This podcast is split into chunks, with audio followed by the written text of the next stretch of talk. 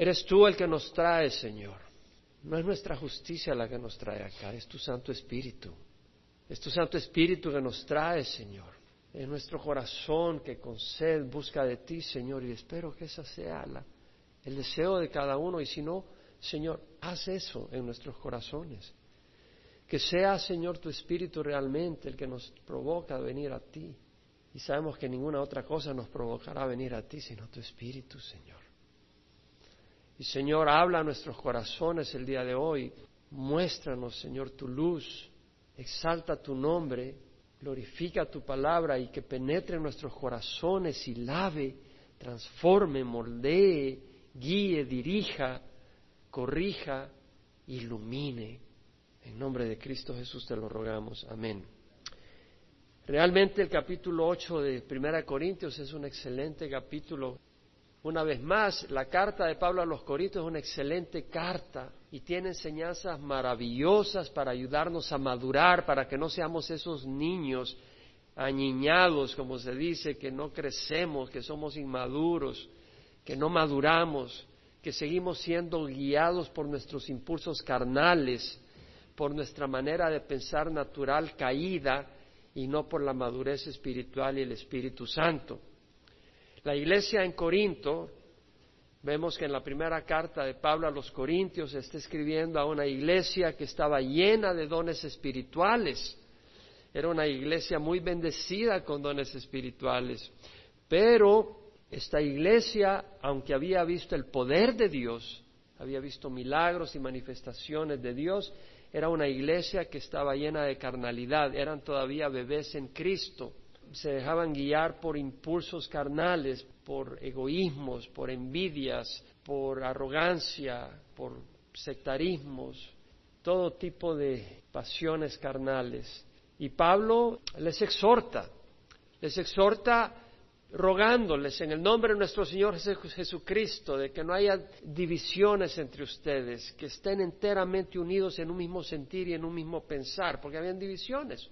Decían yo soy de Pablo, yo soy de Apolo, yo soy de Cefas, yo soy de Cristo. Los que decían yo soy de Cristo estaban técnicamente correctos, porque si de alguien somos, somos de Cristo. Pero Pablo les dice, pero ¿acaso está Cristo dividido? ¿O acaso Pablo fue crucificado por ustedes? ¿O acaso ustedes fueron bautizados en el nombre de Pablo? Sí, Pablo plantó, Apolo regó, pero Dios es el que ha dado el crecimiento, por lo tanto, ni el que planta ni el que riegue es algo, sino Dios que da el crecimiento. Entonces no es el hombre, sino es Dios el que hace la obra. Y Pablo le dice, no se jacten en los hombres. Pablo, eh, Apolo, Cefas, el mundo, la muerte, la vida, lo presente, lo porvenir, todas las cosas son de ustedes y ustedes de Cristo y Cristo de Dios. Entonces les enseña a no tener esa arrogancia, ese antagonismo, esa animosidad de unos contra otros, no yo soy de fulano, y poner los ojos en los hombres y hasta hacer divisiones y ser arrogantes de unos contra otros. Y luego Pablo les reprende porque había inmoralidad, una inmoralidad tan grande que un hombre tenía la mujer de su padre y hasta se enorgullecían de eso, de esa libertad, según ellos. Y Pablo pone disciplina y dice, entreguen a esa persona a Satanás para que destruya su cuerpo y su alma sea salva en el día de Jesucristo. Y luego les dice, expulsad al malvado. Es decir, no seas tolerante con el pecado dentro de los que se llaman cristianos y están viviendo en total inmoralidad. De hecho, Pablo posteriormente dirá, huye de la fornicación. Pero también Pablo habla de los pleitos que habían dentro de la iglesia, que no solo estaban dentro de la iglesia, sino que llegaban afuera hacia los tribunales civiles a ponerse juicio y demandas unos contra otros ante los no creyentes, ante los injustos. No tenían la luz de Dios. Pablo dice, no hagan eso. Si tienen algún conflicto, resuélvanlo dentro de la iglesia, les dice Pablo. Deberían de dejarse hasta hacer injusticia mejor que hacer ese, ese show ante, ante los injustos. Pero no solo no se dejan de hacer injusticia, sino que ustedes son injustos.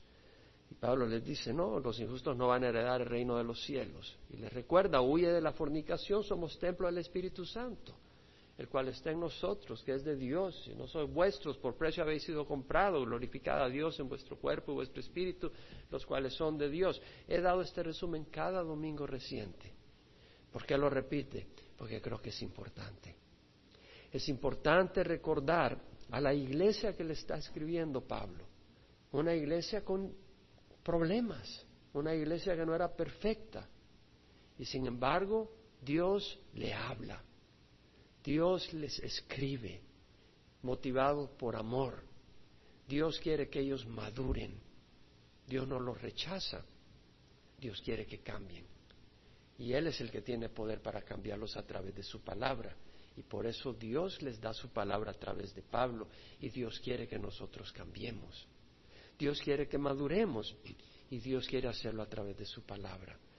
El que tiene oídos, que oiga lo que el Espíritu dice a las iglesias. De eso se trata. Pablo en el capítulo 7 habla del matrimonio. Ahora, Pablo va a hablar de la libertad cristiana, pero va a hablar del amor. Es un excelente capítulo. Yo lo leí primero, dije es breve. Creo que va a ser demasiado corto el estudio. Y luego, cuando terminé, dije no sé cómo lo voy a terminar. Porque realmente me tocó mucho este estudio. Y espero que nos toque a todos. Pablo dice, en cuanto a lo sacrificado a los ídolos, sabemos que todos tenemos conocimiento. El conocimiento envanece, pero el amor edifica. Si alguno cree que sabe algo, no ha aprendido todavía como debe saber. Pero si alguno ama a Dios, ese es conocido por él. En cuanto a lo sacrificado a los ídolos, dice Pablo. O sea, Pablo está acá respondiendo a una pregunta que le han hecho los de la iglesia de Corinto, porque ya sabemos que había enviado una carta a Pablo haciéndole preguntas sobre el matrimonio, sobre el celibato. Y acá vemos que el, estilo de la manera en que escribe es que está respondiendo a una pregunta. Por eso dice, en cuanto a, en cuanto a los sacrificados, los hijos, así como empezó en el capítulo 7, dice, en cuanto a las cosas de que me escribisteis. Entonces acá vemos que dice, en versículo 25 del capítulo 7 dice, en cuanto a las doncellas, o sea, hablando de las preguntas que tenían. Y ahora en cuanto a los sacrificados a los ídolos, pues ellos tenían la pregunta, bueno, ¿podemos o no podemos comer carne que ha sido sacrificada a los ídolos? ¿Tenemos la libertad de hacerlo o no? ¿Podemos o no podemos? Y le preguntan a Pablo. Y Pablo acá viene y contesta, pero esta enseñanza, yo sé que ninguno de ustedes come carne sacrificada a los ídolos, pero tiene mucha enseñanza para nosotros esto. Tiene una gran cantidad de enseñanza. Pablo dice, en cuanto a la sacrificada a los ídolos, ¿cuál era la práctica en ese tiempo? Los griegos, los romanos, ellos sacrificaban una ofrenda, un animal a su ídolo y esa carne, lo que no se consumía en el fuego, si es que la consumían en fuego, no toda se consumía y parte se daba a los que estaban adorando a ese ídolo. Y ellos al comer entraban en comunión, así como nosotros hacemos la Santa Cena y tomamos de ese pan y nos unimos, por decir así, con el Señor y somos uno como uno cuerpo, ellos al comer de esa carne estaban participando de la cena de su Dios, del banquete con su Dios. Cuando sobraba porque había mucha carne, etcétera, se vendía en el mercado y tú podías ir y comprar en el mercado y la carne pues muchas veces era sacrificada a un ídolo. O tal vez alguien te invitaba a comer a su casa y no sabías si la carne era sacrificada a un ídolo o no. O tal vez sabías que era sacrificada a un ídolo. ¿Podías o no podías comer? En cuanto a los sacrificados a los ídolos, sabemos que todos tenemos conocimiento. El conocimiento envanece, pero el amor edifica. Fíjate lo que dice. Pablo declara tener conocimiento. En cuanto a lo sacrificado a los ídolos, y voy a repetir muchas veces las cosas porque necesito que aprendamos, no solo que oigamos. En cuanto a lo sacrificado a los ídolos, sabemos que todos tenemos conocimiento. Pablo reconoce, pero luego añade, el conocimiento envanece, pero el amor edifica. Wow, está dando una advertencia. En cuanto a los sacrificados a los ídolos, yo puedo venir y sacarle a ustedes el conocimiento que ustedes deben de tener sobre esto. Les puedo ayudar de ustedes mismos sacar el conocimiento que les va a ayudar a tomar decisión. Pero antes de hacer eso, está diciendo Pablo, quiero decirles algo, el conocimiento envanece y el amor edifica. El conocimiento envanece, la, la palabra envanecer en griego quiere decir inflar, hinchar, ser arrogante, ser altivo, ser presumido, ser soberbio, ser engreído, como decimos en mi pueblo, ser creído, tufoso. Este es petulante, dice, pedante. Decir que se cree alto, se cree más. Tener lo que otros no tienen nos puede dar la sensación de superioridad. Tal vez gente adinerada se siente superior a gente que no tiene dinero, no se sientan con ellos. no se reúnen con ellos, no comen con ellos muchas veces. En algunos lugares hay iglesias para gente adinerada, iglesias evangélicas. Yo no creo que eso sea bíblico. Está bien que la tengan en un lugar donde tal vez hay mucho dinero en ese neighborhood, en esa vecindad, pero las puertas deben estar abiertas a todo el mundo. Hay otras personas que tal vez tienen una profesión y son médicos, abogados, ingenieros y se creen más que otros que no tienen una profesión. Otras personas tienen la ciudadanía americana ya cuando vas a Centroamérica, Sudamérica, ya enseñas el pasaporte ahí, eres gringo. Te sientes más que los que no tienen la ciudadanía de un país poderoso. O tal vez sabes inglés o alemán. Yo me acuerdo cuando era niño, llegó un pariente a mi casa, yo tenía como seis años y ya sabía qué gato se decía cat. Yo decía cat, cat. Quería impresionar a mi tío que yo sabía inglés. Uno lo usa para impresionar. Arrogante, envanecido. A veces, cuando conocemos algo, queremos lucirnos y buscamos la oportunidad para mostrar que nosotros sabemos. No es tanto que queremos ayudar, sino que queremos lucirnos, que queremos gloriarnos, que queremos jactarnos ante los demás. La pregunta es cuando compartimos la palabra con alguien, ya sea a nivel personal o en un grupo, ¿lo hacemos motivados por el bienestar de otros? ¿Lo hacemos con humildad? Y humildad no quiere decir estar cabizbajo, ¿sí me explico? Humildad no quiere decir estar cabizbajo, pero lo hacemos con humildad o lo hacemos para mostrar que sabemos y que ellos están equivocados. Yo creo que más de alguna vez cuando he compartido a alguien, he cambiado de velocidad y de repente ya estoy arguyendo para mostrar que ellos están equivocados y yo estoy en lo correcto. Y esa no es la actitud que Dios quiere. Amén. A veces podemos estar en, una conversación y de repente se convierte en un debate y yo quiero ganar el debate. ¿Se trata de ganar un debate o de ganar un alma? ¿De qué se trata? De ganar un alma. Y nuestra actitud puede hacer que la gente huya en vez de que abrace la palabra que queremos compartir. El conocimiento envanece, pero el amor edifica. Primera de Pedro, capítulo 3, versículo 15 dice, santificad a Cristo como Señor en vuestros corazones, estando siempre preparado para presentar defensa a todo aquel que demanda razón de la esperanza que hay en vosotros, pero hacerlo con mansedumbre y reverencia. Santificad a Cristo como Señor en vuestros corazones, estando siempre preparados para presentar defensa a todo aquel que demanda razón de la esperanza que hay en vosotros, pero hacerlo con mansedumbre y reverencia. Por eso huyo yo a veces de los debates de creacionismo con evolución, de los debates, porque a veces como que es yo estoy en lo correcto y tú estás mal, en vez de simplemente exponer la verdad y dejar que el que busque encuentre. Pero el amor edifica. La palabra amor acá es agape, ese amor sacrificado, ese amor sincero, ese amor que persevera, es más que un sentimiento frágil. Y la palabra edificar quiere decir construir. Eso es lo que quiere decir en el griego, como cuando uno construye una casa. Bueno, ¿qué quiere decir que el amor edifica? El amor me construye a mí. Bueno, lo que está queriendo decir, así como cuando uno puede construir un edificio, nuestra persona espiritual está siendo construida, está siendo edificada, hasta que un día el Señor la termina y estamos completos a la imagen del Señor Jesús. Y esa edificación quiere decir que cuando el amor edifica, quiere decir que promueve crecimiento espiritual. Quiere decir que ayuda a desarrollar virtudes cristianas. Quiere decir que nos ayuda a crecer en gracia, en santidad, en bondad, en piedad, en rectitud. Recuerdo cuando estábamos con el tema de creación evolución, bueno, ni siquiera para mí era un tema importante, y estábamos en la casa de Ray Billings y estábamos en su patio hace muchos años, 1986, tal vez, y conversando. Y le digo, bueno, Dios nos creó a través de evolución. Y él con mucho amor solo me dijo, un día entenderás. Y siguió la conversación, ya no discutió. Pero el amor y la integridad de ese hermano, y en el amor con que hizo ese comentario, me edificó porque Dios produjo en mí una apertura a buscar la verdad. El amor edifica. El amor que viene de Dios edifica, no destruye. Y si no edifica, eso no es amor. Eso no es verdadero amor. Cuando una persona seduce a una jovencita a fornicar, eso no es amor, eso es egoísmo. Toma ventaja, destruye su inocencia. Romanos 13:10 dice, el amor no hace mal al prójimo, por tanto el amor es el cumplimiento de la ley. El conocimiento envanece, el amor edifica, quiere decir que el conocimiento no es bueno.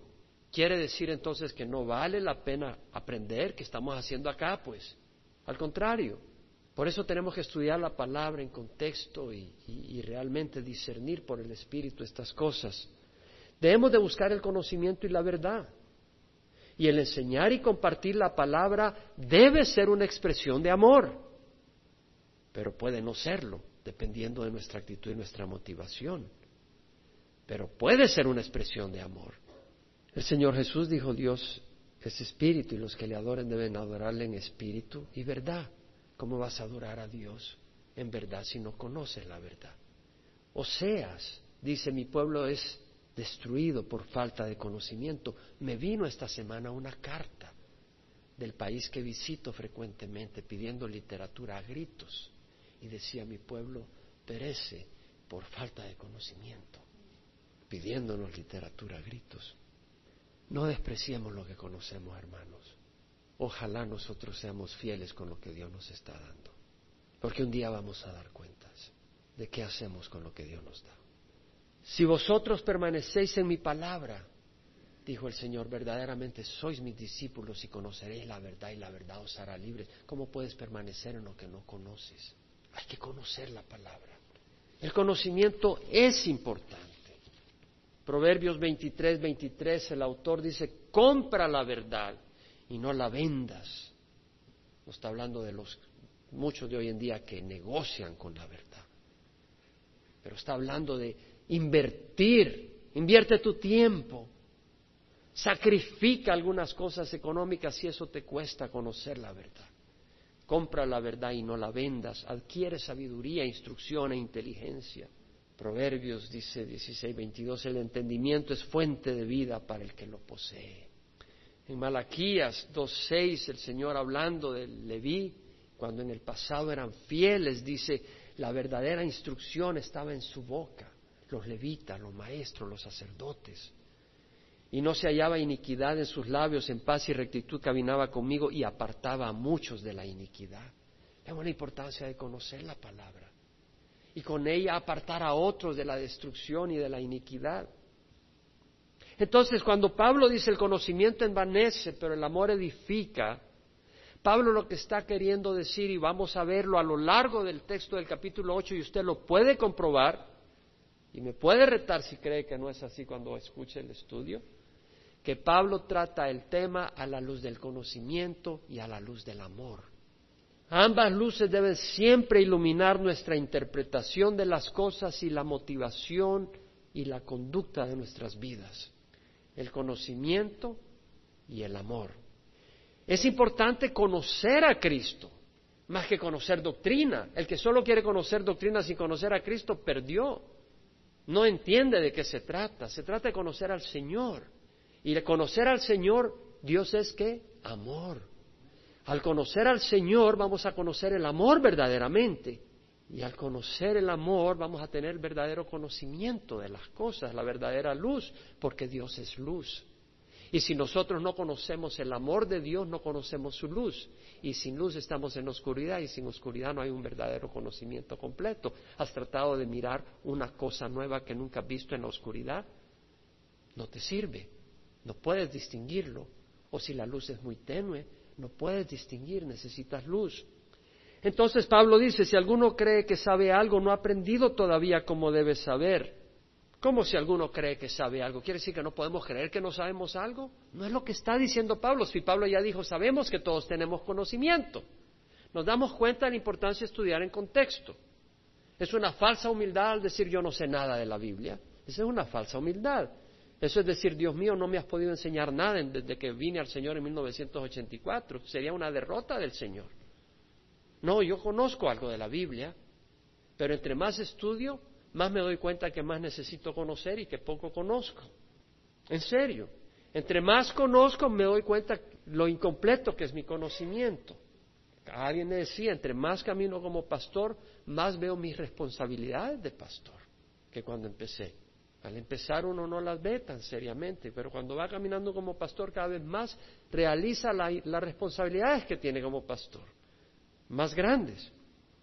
Cuando Pablo dice, si alguno cree que sabe algo, no ha aprendido todavía como debe, interesante las palabras que usa. La palabra si alguno cree, la palabra creer acá es si alguno opina, si alguno piensa, si alguno supone, si alguno le parece que sabe algo. Y la palabra saber acá quiere decir ver, percibir con los ojos. Estoy hablándole porque lo he estudiado en el griego, me, fui a, desmenuzar esta escritura. Y realmente quiere decir discernir, poder ver. Si alguno cree que, que ha visto algo que realmente lo puede ver, no ha aprendido todavía como debe saber, porque si no lo hace templado con amor, si solo lo hace con una sabiduría natural, aunque sea sobrenatural, pero excluida del amor de Dios que es luz, no tiene toda la luz para realmente saber y para ver. Y por eso dice, no ha aprendido todavía como debe saber. Y la, y la palabra acá es, quinosco, no ha aprendido, no ha conocido todavía como debe conocer. Esa sería la, la, traducción más literal, discúlpeme que se lo diga y haga la diferencia, pero quiere decir, no ha visto todavía si alguno cree que ha visto algo y puede verlo y, declararlo, no ha conocido todavía como debe de conocer, porque esa vista no tiene la luz de Dios completa, porque la luz de Dios completa viene de su amor también, y sin su amor no existe esa luz completa, entonces no ve bien. Por eso dice no ha conocido. Y la palabra conocer quiere decir no solo conocer intelectualmente, sino experimentar en una manera íntima. Y hasta se aplica para la relación sexual entre una pareja. Por ejemplo, dice la Biblia que José no conoció a su mujer hasta que nació Jesús. Está hablando, no tuvo intimidad con ella hasta que nació Jesús. Y cuando nació Jesús, obviamente tuvo intimidad con su esposa. Entonces, saber sin amar es tener un conocimiento deficiente. ¿Estamos claros en eso? Saber algo sin amar a Dios es como ver con un lente defectuoso. Y ese es el problema de los evolucionistas ateos y de las enseñanzas en las escuelas seculares de hoy en día. Su entendimiento se ha nublado porque no aman a Dios, lo excluyen de sus vidas, lo excluyen del conocimiento y la sabiduría adquirida naturalmente. Y por eso ven en forma confusa e interpretan en forma confusa las cosas que ven. En Romanos, Pablo dijo, de estos que conocían a Dios, pero que no le honraron como Dios ni le dieron gracias, sino que se hicieron vanos en su razonamiento, es decir, su razonamiento se volvieron vacíos y su necio corazón fue entenebrecido, profesando ser sabios, se volvieron necios. Vemos cómo la sabiduría puede ser destruida por no reconocer a Dios en tu vida, que es amor. Y así ellos se confunden cuando ven el universo y el mundo que vivimos y piensan de que los animales evolucionaron unos de otros y que el hombre viene del mono. Ellos llegan a esa conclusión académica, pero está equivocada, porque no tienen la luz del amor de Dios. Y por eso ellos están llegando a conclusiones equivocadas. Ellos dicen que el universo se originó de una explosión y ahora la Tierra tiene 4.600 millones de años y el universo 13.600 millones de años. Están equivocados. ¿Por qué? Porque no tienen la luz de Dios para ver las cosas claramente. Tienen prejuicios. Y ven el homosexualismo y el lesbianismo y dicen que es natural. Y no estamos en contra de ellos. Pedimos que Dios tenga misericordia de ellos como la ha tenido en nosotros. Pero esa práctica del homosexualismo y lesbianismo es una aberración. Es una distorsión. Es una violación contra Dios y sus leyes. Lo mismo que robar, lo mismo que el adulterio, lo mismo que la fornicación y esas cosas.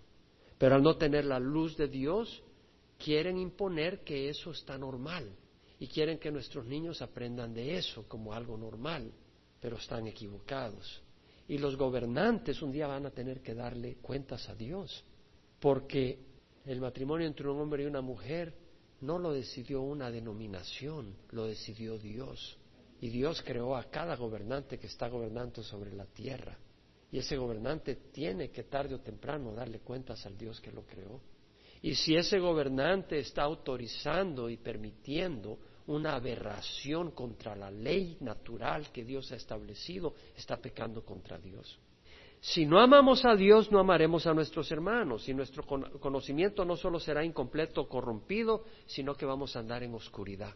Fíjate qué importante, el amarnos unos a otros.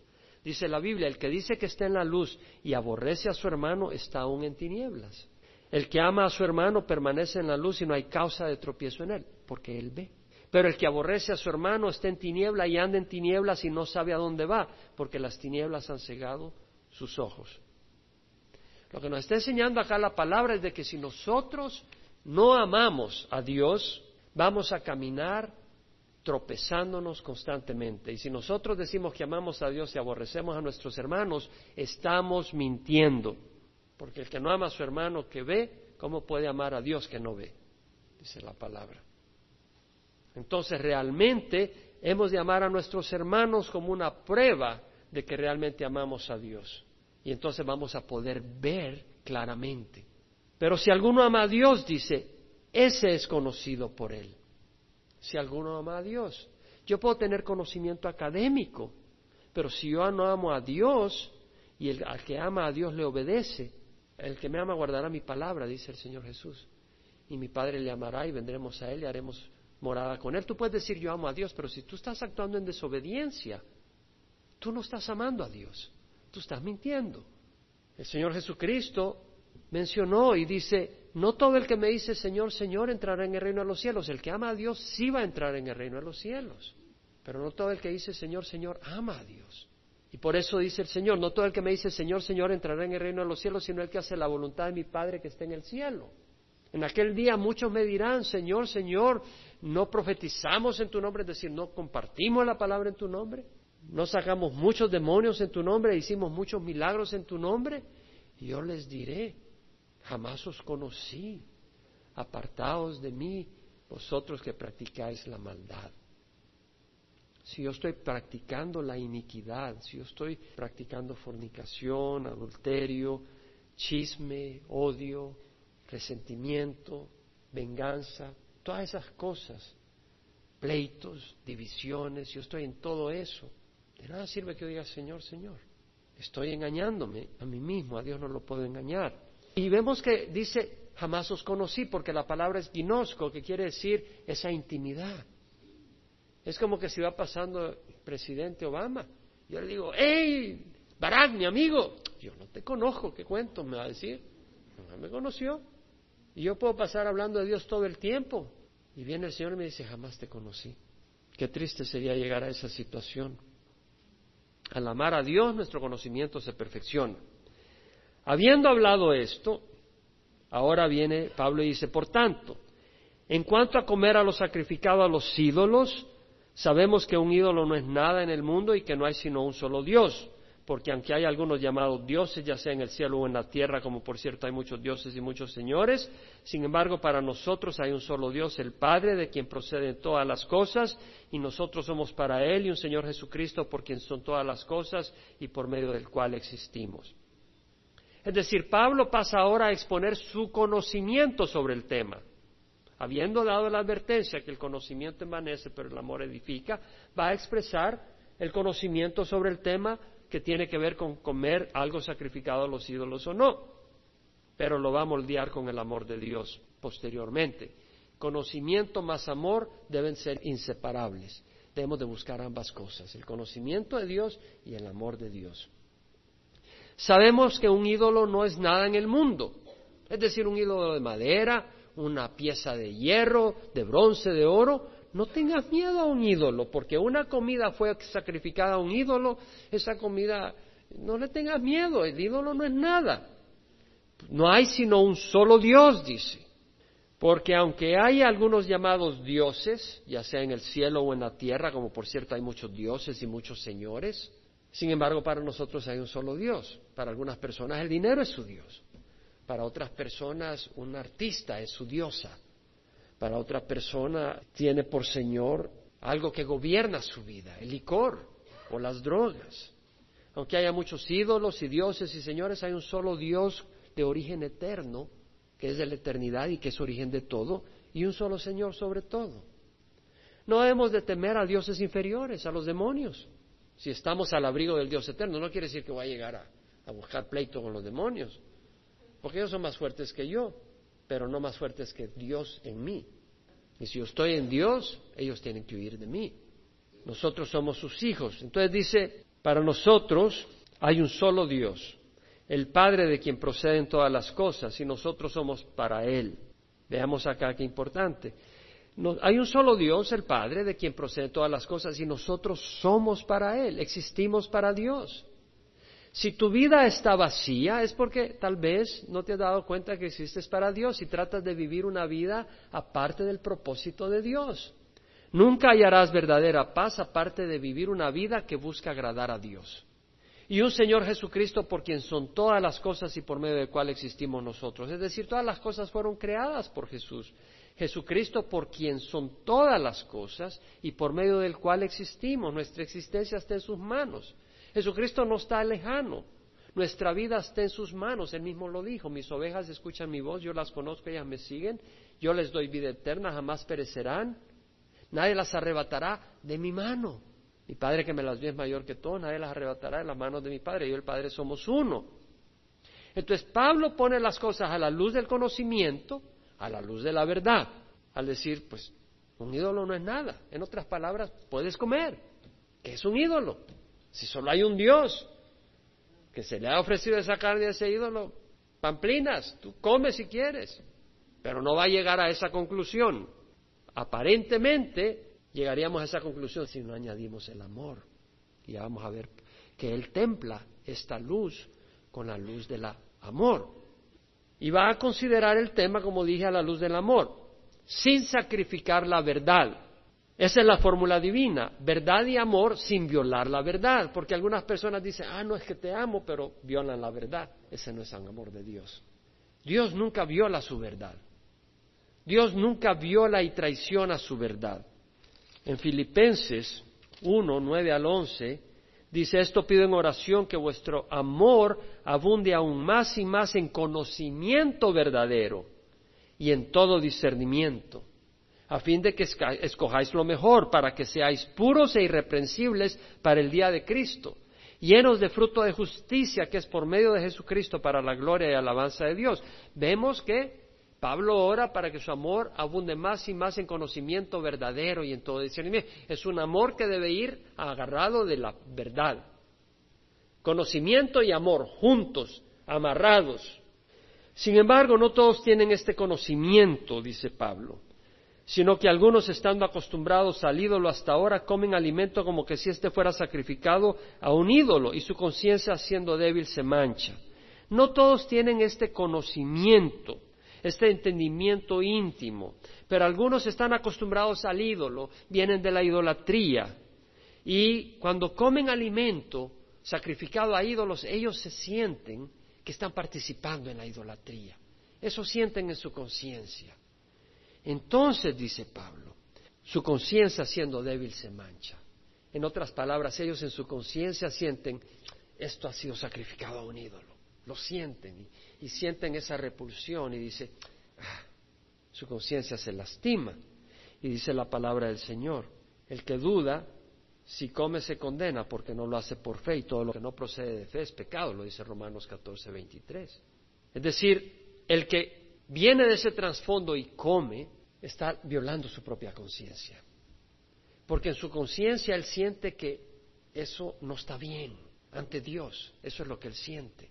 Y bueno, hay que ayudarle a que madure, pero mientras entiende y madura en esa área, él en su conciencia no lo ve bien. Y si lo hace, él en su conciencia está despreciando al Dios que siente que está ofendiendo y no le está importando. ¿Estamos? Entonces él está cometiendo ya un pecado, porque él en su conciencia siente que no está bien y sin embargo, si lo va a hacer, está despreciando a Dios, porque él dice, no, no está bien, está ofendiendo a Dios, pero lo está haciendo, él está ofendiendo a Dios. Está diciéndole, no me importa, me importa más esta comida. Ahora Pablo dice, pero la comida no nos recomendará a Dios, pues ni somos menos si no comemos, ni somos más si comemos. La comida no nos recomendará a Dios. Paristemi, que quiere decir poner a la par, recomendar, poner a la par, poner a la disposición, traer a la par de alguien, acercar, acercar en cuanto a lazos de amistad y comunión con alguien. Es decir, la comida no nos acerca a Dios, pues no somos menos, es decir, no estamos alejados de Dios si no comemos, ni somos más si comemos. En términos generales, la comida no nos acerca ni nos aleja a Dios, excepto la glotonería, ¿verdad? Todos se quedan serios, sí, a veces somos glotones, a veces fallamos, pero no es bueno hacerlo todo el tiempo. De hecho, no es bueno ser glotones. Pablo dice, el reino de Dios no es comida ni bebida, sino justicia y paz y gozo en el Espíritu Santo. No es de comida o bebida que no puedes comer cerdo, que no puedes comer camarones, no es de comida ni bebida, sino justicia, paz y gozo en el Espíritu Santo. Es decir, justicia. Si no estamos caminando rectamente, el reino de Dios no ha llegado a nosotros. Amén. Y si no estamos experimentando el gozo y la paz de Dios, no estamos experimentando el reino de Dios. No importa que no coma carne, no voy a abstener de carne, pero si no tengo paz y gozo en el corazón, no estoy experimentando el reino de Dios. ¿Cierto o no? Dice acá, el reino de Dios no es comida ni bebida, sino justicia, paz y gozo en el Espíritu Santo. Y por eso el miércoles hablábamos de la importancia del gozo y la paz del cristiano y que podemos pedírsela al Señor. Y que hay que pedírsela. David dijo, alegra el alma de tu siervo, porque a ti, oh Señor, elevo mi alma. Entonces Pablo ha hablado de que el ídolo no es nada y que la comida ni nos acerca ni nos aleja y ahora va a hablar del amor. Dice, tener cuidado, no sea que esta vuestra libertad de alguna manera se convierta en piedra de tropiezo para el débil. El débil es aquella persona de conciencia débil que dice, no, no puedo comer. No, está hablando de debilidad física. El que ya es más fuerte en el espíritu dice, no, yo puedo comer esa carne de ídolo y no me hace nada ni pío, yo hasta a quien adora a Dios. Pablo tiene aún palabras para eso porque va a moldear esto en 1 Corintios 10 y termina diciendo no comes comida sacrificada a los ídolos, aunque aquí dice puedes comer, pero lo va a ir moldeando, va dando luz, va añadiendo luz. Dice puedes comer en los versículos que acabamos de leer, pero en los versículos siguientes dice no comas. Y luego da otro criterio en el capítulo 10 para no comer. Pero dice tener cuidado, y la palabra tener cuidado discierne con los ojos, quiere decir, voltea los ojos hacia esto eso es lo que quiere decir. En otras palabras, mira con entendimiento, pon atención. Lo que Pablo está diciendo es, abre los ojos a tus decisiones y a tu actuar en tu libertad.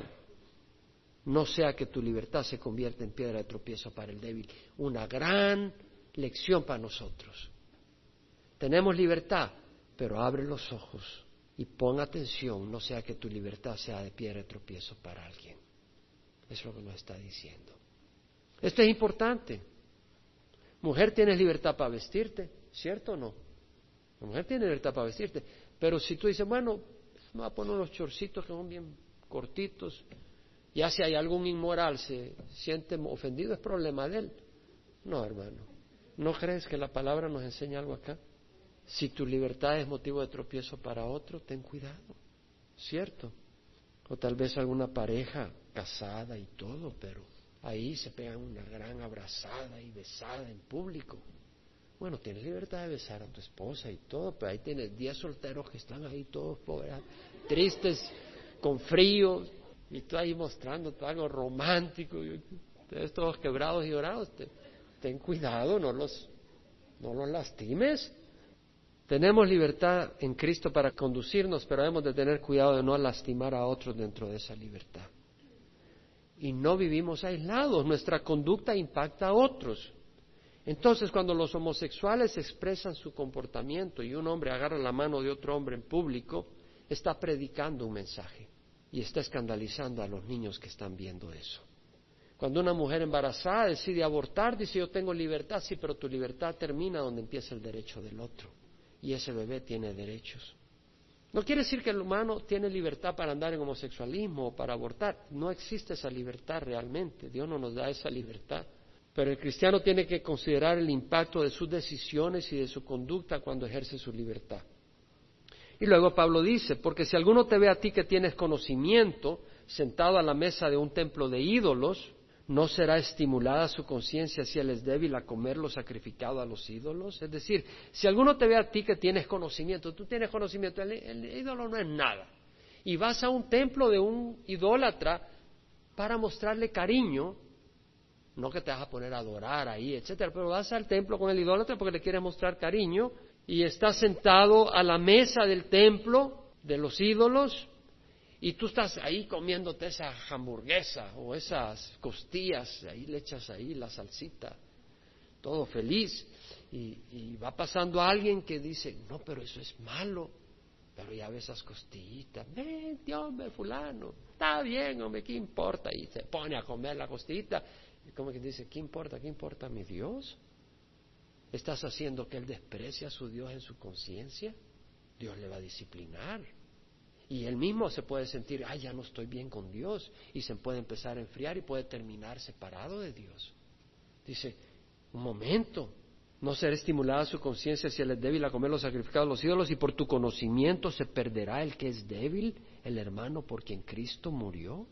¡Wow! La palabra Perder ahí quiere decir inutilizar, arruinar, destruir, matar. Puede implicar destrucción eterna, pero también puede implicar inutilizar, es decir, tú con tu actuar puedes hacer que una persona termine enfriándose y alejándose de Dios. Y actúas doctrinalmente bien, pero no estás mostrando ese amor y esa preocupación en tu libertad. Entonces haces que esa persona sea destruida.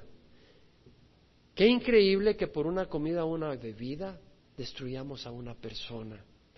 Y voy a traer un tema acá de nuevo a todos aquí en la congregación. Está hablando de comida, pero también lo podemos aplicar en bebida. Hermanos, el licor no es algo que todo el mundo puede manejar. ¿Quién puede decir amén? Y no debemos nosotros realmente tomar licor. O sí, tenemos libertad para tomar licor. Yo me puedo tomar un vino, yo me puedo tomar una cerveza, pero yo sé de muchos hermanos que han sufrido mucho por el licor y la cerveza. Y al hacerlo, esa libertad trae destrucción a otro. Y por un vaso de vino, por un vaso de cerveza, yo voy a destruir a mi hermano. Eso no muestra amor. Entonces yo mi libertad la tengo que manejar junto con qué? Con amor. Entonces nosotros tenemos una instrucción en Calvary Chapel y es que nosotros entendemos que por amor no tomamos licor. Hermano, yo tengo libertad. Ahí ves tú, pero tú ves lo que estamos estudiando acá. Ahora, si estás en Alemania o en España, donde en la iglesia toman vino la gente, esa es otra historia. Deja que Dios te guíe. Pero estoy hablando aquí a nuestra cultura en California o en Latinoamérica. Y cuando tú lo haces, vas a ofender a otro hermano. Entonces seamos sabios. Continuamos. Y así al pecar contra los hermanos y herir su conciencia, cuando éste es débil, pecáis contra Cristo. Cuando nosotros pecamos contra un hermano y lo hacemos caer, estamos pecando contra quién? Contra Cristo. A Él. ¿Por qué? Porque esa persona es miembro de qué cuerpo? Del cuerpo de Cristo. Cuerpo de Cristo. ¿Has llegado a entender más lo que significa que somos el cuerpo de Cristo? Estudiamos en 1 Corintios 6. Somos el cuerpo que Cristo ha tomado. Qué bonita realización. Yo lo he entendido más cuando estudiamos eso. Yo me lo sé de memoria. Pero ese día que lo enseñé, entendí que este cuerpo es de Cristo, es de Él. Realmente no es mío, es de Él. Me lo ha prestado.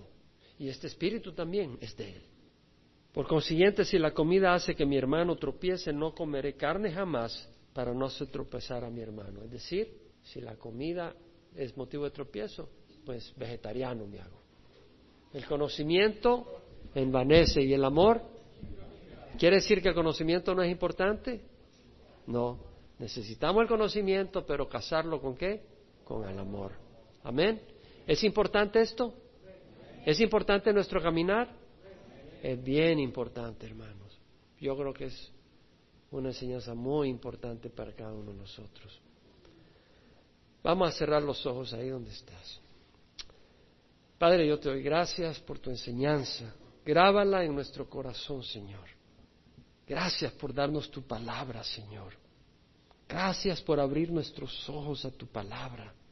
Gracias por instruirnos. Gracias por darnos tu Santo Espíritu para guiarnos. Gracias por considerarnos tus hijos, por abrir nuestras vidas a tu luz, a tu verdad, a tu amor. Gracias por querer cambiarnos como quisiste cambiar a los creyentes en Corintio, cambiarlos hacia lo bueno, transformarlos, que maduraran. Señor, que esta palabra quede en nuestro corazón para que maduremos. Y ahí donde estás, tal vez alguno no conoce al Señor. Jesús quiere darte la oportunidad de recibir a Jesucristo. Si nunca has recibido a Jesucristo, recíbelo hoy como Señor de tu vida. El Señor es bueno y perdonador, abundando en misericordia para todos los que le invocan. Clama al Señor, Él entrará en tu vida, te perdonará tus pecados y te dará su Espíritu Santo para que camines en rectitud. Lo único que tienes que hacer es reconocer que Él murió por tus pecados, que Él vive y reconocerlo como Señor de tu vida, a quien lo invitas a caminar en ti, contigo y a llenar tu corazón y a dirigir tu vida. Ora conmigo esta oración que refleja el deseo del corazón que Dios aprueba para recibirte como su hijo, como su hija. Padre Santo, te ruego perdón por mis pecados. Hoy te recibo, Señor Jesucristo, como Señor de mi vida. Entra a mi vida hoy. Gracias por darme salvación. Ahora ayúdame a serte fiel. Llévame a una congregación donde se enseñe tu palabra y pueda crecer en amor y verdad. En nombre de Jesús. Amén.